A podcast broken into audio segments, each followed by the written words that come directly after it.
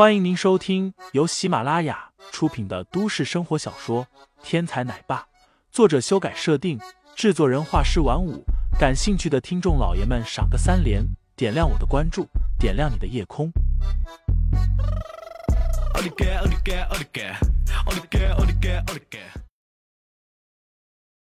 第一百一十一章，刁难下。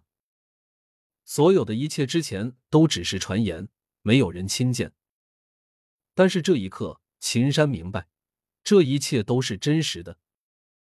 蒋家、韩家交锋，起因便是环球公司扣押韩氏集团的货款，这是一笔微不足道的生意，单算利润的话，也不过十几万而已。但就是这样的一笔小生意，却引发了韩家和蒋家的大战。环球公司陈恒将刁难韩氏集团的业务员林飞带着陈月强势夺回。这是第一回合，韩家胜。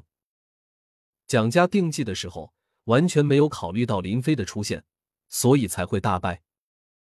第二回合，蒋家以录像为证据，举报林飞敲诈勒索，以配合调查的名义将韩新雪拘留，并由蒋一南亲自带队上门逼宫。林飞回到集团，以武力强势镇压，突破了逼宫困局。并暗中干掉了蒋一南的两名大将，商胖子和武昌楚。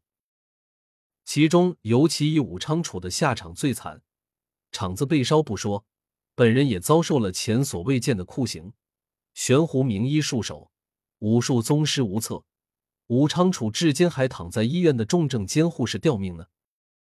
当然，韩家的韩新雪也至今被扣押在巡捕局，不得保释。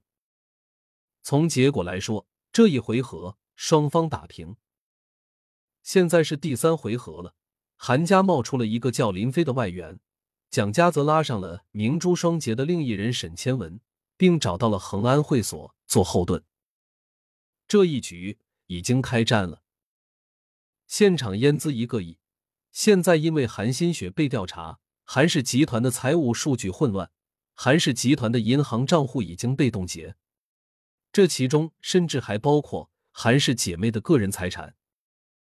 如果韩新宇在这里刷卡 pass 机播报的账户余额假如是零，虽然今天到场的都是各个企业的高层负责人，但是从今天恒安集团的安排来看，明天这件事必然会被宣扬的到处都是。堂堂韩氏集团的总裁，此时竟然掏不出一分钱来。这对韩氏集团声望的打击可谓是致命的。老总没有一分钱，这样的企业生产出来的东西还能够可信吗？一个可以预见的事实就是，如果韩新宇没钱的事实被曝光，那么韩氏集团将会陷入一场史无前例的信用危机当中。企业混乱还没有好，现在又失去了消费者的信任，那么韩氏集团将会立刻溃散。再无东山再起之日。恒安会所的这个安排，不需要调动多少资金，也不需要出动特殊的人手，只需要今天如秦山这样的人物做个人证，立刻就能奠定胜局了。西江月作为老牌的明珠强者，一旦出手，果然不凡。此时此刻，秦山再看林飞，禁不住心中有了一丝同情。这个年轻人锋芒毕露。能打能战，假以时日，绝对是一方枭雄。可惜得罪了地下世界的蒋家，得罪了明珠双杰，得罪了恒安会所，一代天才就要就此谢幕了。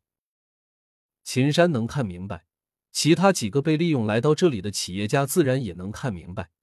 这一刻，他们看待林飞的目光带着一丝同情，同时也有一丝的幸灾乐祸。小子。刚刚还那么嚣张跋扈，甚至将恒安会所都不放在眼里，现在有苦头吃了吧？有人在心中兴奋的说道：“要么现在滚，要么刷一下卡再滚。”林飞、韩信宇，今天你们这个乳兽定了。